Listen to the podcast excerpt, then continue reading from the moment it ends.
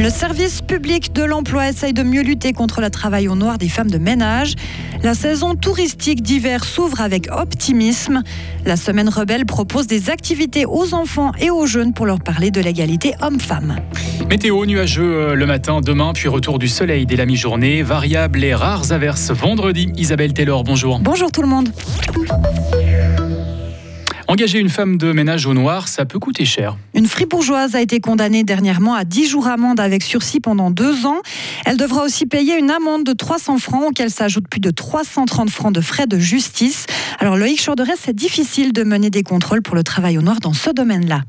Depuis le début de l'année, les inspecteurs du service public de l'emploi ont effectué 530 contrôles au total, mais seulement 19 dans le domaine de l'économie domestique.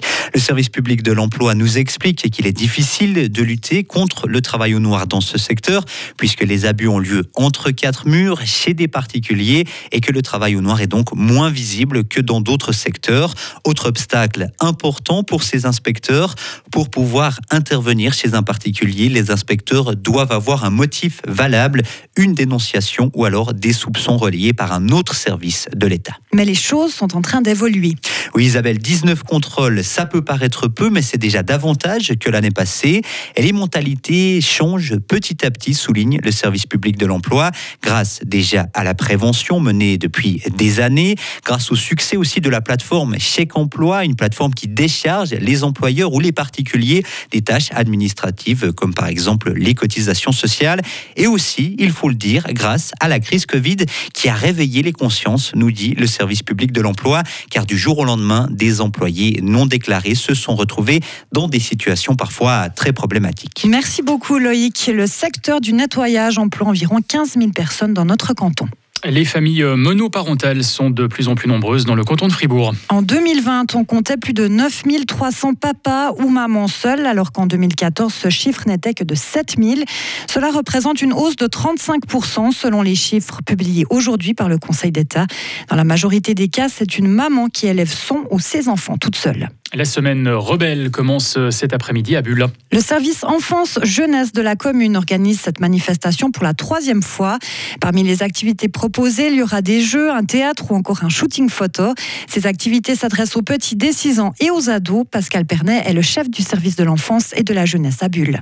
La semaine rebelle est une semaine qui met en évidence euh, certaines problématiques qu'on a dans notre société aujourd'hui, c'est-à-dire la place euh, des femmes dans différents domaines, que sont le sport, la famille, le monde professionnel, la culture, le rap aussi, il faut le nommer, puisque je travaille aussi dans un centre d'animation socioculturelle, où effectivement, ce sont des domaines où souvent la femme, plus que l'homme, doit faire ses preuves et a plus d'embûches sur le chemin pour arriver par exemple à un poste de responsabilité. Toutes les manifestations, euh, toutes les activités se déroulent dans les locaux du service enfance-jeunesse à Bulle, à la rue du Marché, jusqu'à samedi et sont gratuites. Les cyclistes et les utilisateurs de trottinettes ne se rendent pas euh, assez visibles la nuit. Selon le TCS, les romans sont les moins disciplinés. Près de la moitié des engins de mobilité douce contrôlés n'étaient pas conformes. Considérés comme des cyclomoteurs légers, les trottinettes électriques doivent être équipées avec un éclairage à l'avant et à l'arrière pour être homologuées. Les touristes seront de retour en Suisse cet hiver. Les nuitées hôtelières devraient augmenter d'un pour cent par rapport au dernier hiver avant la pandémie. L'organisation Suisse Tourisme se montre confiante pour ces prochains mois. Le nombre de touristes indigènes va sans doute légèrement diminuer par rapport à l'hiver dernier, mais les voyageurs étrangers devraient largement compenser cette baisse. Malgré ces perspectives réjouissantes, les acteurs touristiques doivent affronter une multitude de nouveaux défis. On écoute les explications de Marie Vuillemier. L'inflation, le risque de récession en Europe et aux États-Unis, l'approvisionnement énergétique, le front fort, les coûts élevés de l'énergie, le changement climatique. Une liste de plus en plus longue de bouleversements qui pèsent sur l'industrie du tourisme. Le secteur doit s'adapter et se réinventer à la fois sur le court terme et sur le long terme. Cet hiver, Suisse Tourisme mise sur la jeune génération en facilitant les voyages en train vers les stations de ski. Les remontées mécaniques, elles sont particulièrement touchées par la crise énergétique, mais elles se sont préparées à d'éventuelles coupures d'électricité et elles entament cette saison hivernale sur de bonnes bases. Elles ont gagné l'hiver dernier 6% de parts de marché parmi les pays de l'espace alpin germanophone. L'année touristique 2022 a jusqu'ici presque retrouvé les niveaux précédant la pandémie. Une remontée que l'on doit avant tout aux résidents suisses. Leurs nuitées ont augmenté de 18% par rapport à l'année 2019. Feu vert à l'augmentation du capital de Crédit Suisse. Les actionnaires ont validé les 4 milliards de francs en Assemblée générale extraordinaire. Cette augmentation doit permettre à la banque de financer la restructuration du groupe et de reconstituer sa base de fonds propres. En Grande-Bretagne, maintenant, le gouvernement écossais n'a pas le pouvoir d'organiser un nouveau référendum d'indépendance sans l'accord de Londres. C'est la conclusion de la Cour suprême britannique. Les juges expliquent qu'un tel scrutin aura en effet des conséquences sur l'union entière du Royaume-Uni.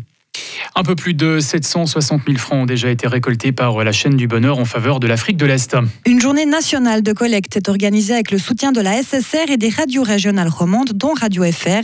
La Corne de l'Afrique, soit le Kenya, la Somalie et l'Éthiopie, souffrent actuellement de la pire sécheresse de ces 40 dernières années. Vous pouvez adresser vos promesses de dons jusqu'à 23 heures aujourd'hui. Retrouvez toute l'info sur frappe et frappe.ch.